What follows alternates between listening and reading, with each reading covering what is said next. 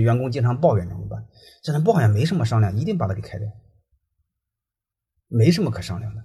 马云说过一句话，虽然和刚才的问题距离有点远，但是这话说的是有道理的。就是马云说，小单位取决于你招到什么人，大单位取决于你开除什么人。